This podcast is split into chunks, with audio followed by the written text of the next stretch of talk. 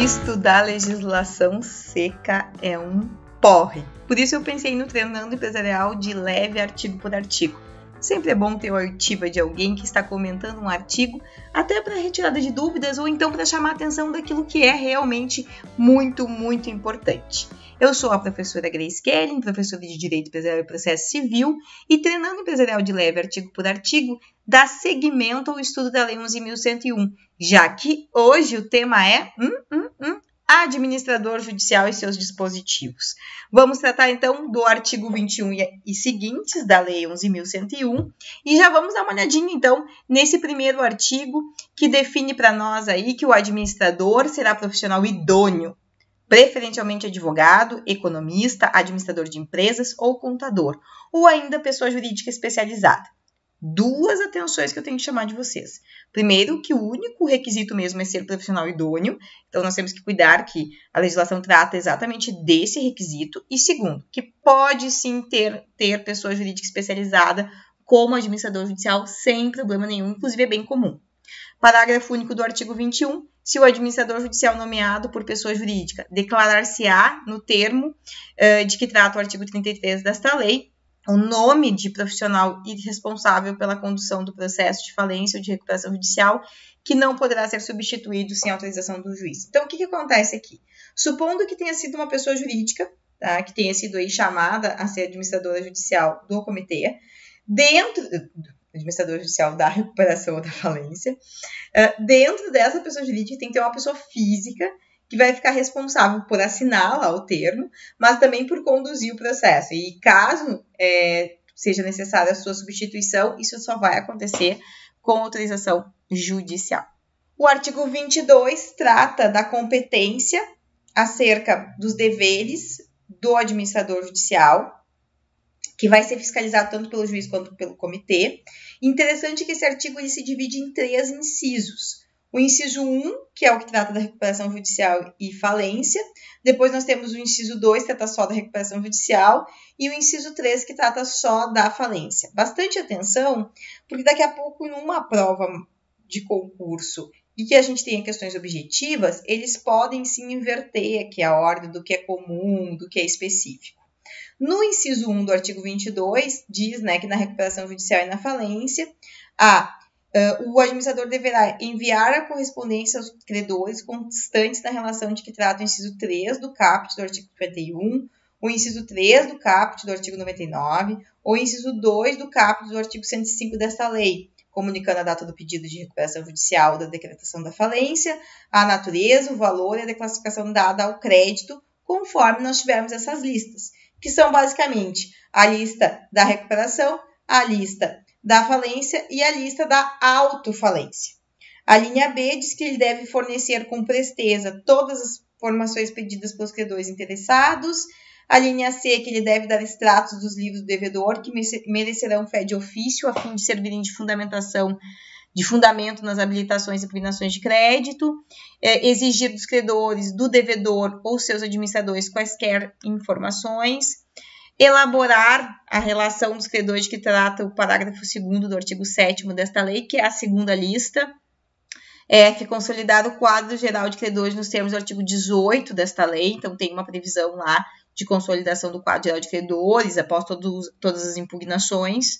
Requerer ao juiz convocação da Assembleia Geral de Credores nos casos previstos nesta lei, ou quando entender necessária a sua ouvida para a tomada de decisões, contratar mediante autorização judicial profissionais ou empresas especializadas para, quando necessário, auxiliar no exercício de suas funções, supondo lá que ele precise de um contador, de um economista, enfim, para ajudar especialmente nessa parte dos livros, ou então perícia para avaliação de bens, enfim. A linha I, manifestar-se nos casos previstos nesta lei. No inciso 2 é específico em relação à recuperação judicial e nela o AJ ele deve fiscalizar as atividades do devedor e o cumprimento do plano de recuperação judicial. Ele deve requerer a falência no caso de descumprimento de obrigação assumida no plano, porque nós sabemos ali que tem que cuidar a questão do plano para ter perigo de convolar em falência. Apresentar ao juiz para juntar aos autos relatório mensal das suas atividades e apresentar o relatório sobre a execução do plano de recuperação de que trata o inciso 3 do caput do artigo 63. Já na falência, Ele vai avisar pelo órgão oficial o lugar e hora em que diariamente os credores terão à sua disposição os livros e documentos do falido. Ele vai examinar a escrituração do devedor, relacionar os processos e assumir a representação judicial da massa falida, porque ele é o representante da massa falida receber e abrir a correspondência dirigida ao devedor, entregando a ele o que não for assunto do interesse da massa. Aqui, inclusive, tem uma discussão da constitucionalidade dessa linha D do inciso 3 do artigo 22.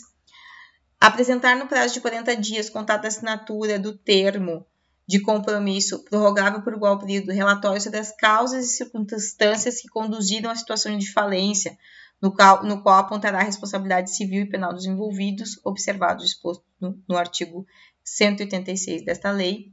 Também vai arrecadar os bens e documentos do devedor e, e elaborar um auto de arrecadação nos termos do artigo 108 e 110 desta lei.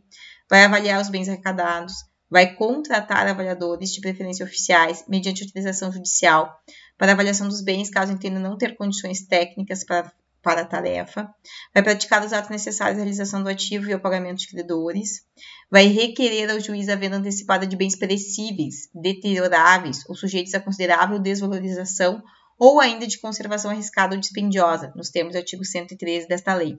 Aqui é bem importante, né? Verificado uma situação em que a falência é de uma empresa que tinha muitos bens, né, que acabam se desvalorizando, se perdendo, é importante que você faça o pedido e venda esses bens tão logo você consiga praticar os, todos os atos conservatórios de direitos e ações, diligenciar a cobrança de dívidas e dar a respectiva quitação, remir em benefício da massa e mediante autorização judicial bens apenhados, penhorados ou legalmente retidos, representar a massa falida em juízo, contratando, se necessário, advogado cujos honorários são previamente ajustados e aprovados pelo comitê, requerer todas as medidas e diligências que forem necessárias para o cumprimento desta lei, a proteção da massa ou a eficiência da administração, apresentar ao juiz para juntada aos autos até o décimo dia do mês seguinte ao vencido, conta demonstrativa da administração que especifique com clareza a receita e a despesa, entregar ao seu substituto todos os bens e documentos da massa em seu poder sob pena de responsabilidade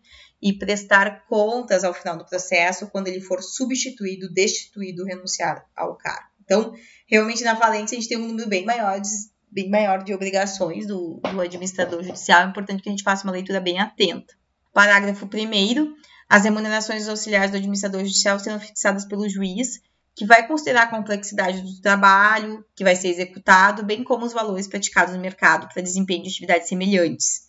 O parágrafo 2 trata da hipótese, então, que lá na linha D do inciso 1 do caput deste artigo, caso a gente tenha recusa, o juiz, a requerimento do AJ, vai intimar aquelas pessoas para que compareçam à sede do juízo sob pena de desobediência, oportunidade que as interrogará na presença do AJ, tomando seus depoimentos por escrito, que é aquelas solicitações de informação.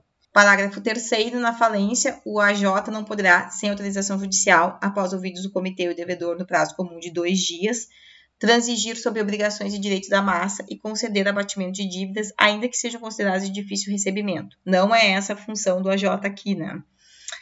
E parágrafo 4 se o relatório de que trata a linha e a, trata a, a linha E do inciso 3 do artigo do caput deste artigo apontar a responsabilidade penal de qualquer dos envolvidos, o MP vai ser intimado para tomar conhecimento do seu teor, que é aquele relatório que dá as causas, as circunstâncias e aponta se nós temos responsabilidade. Artigo 23. O administrador judicial que não apresentar no prazo estabelecido suas contas ou qualquer dos relatórios previstos nesta lei será intimado pessoalmente a fazê-lo no prazo de cinco dias, sob pena de desobediência. E parágrafo único do artigo 23. Decorrido o prazo do caput deste artigo, o juiz destituirá o AJ e nomeará um substituto para elaborar relatórios e organizar as contas, explicitando as responsabilidades do seu antecessor. antecessor. Então tem que cuidar bastante, né, gente, para que ao aceitar encargo você dê conta aí da demanda.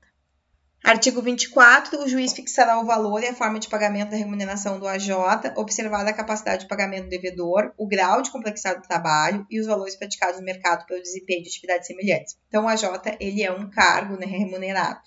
Ele é um auxiliar remunerado.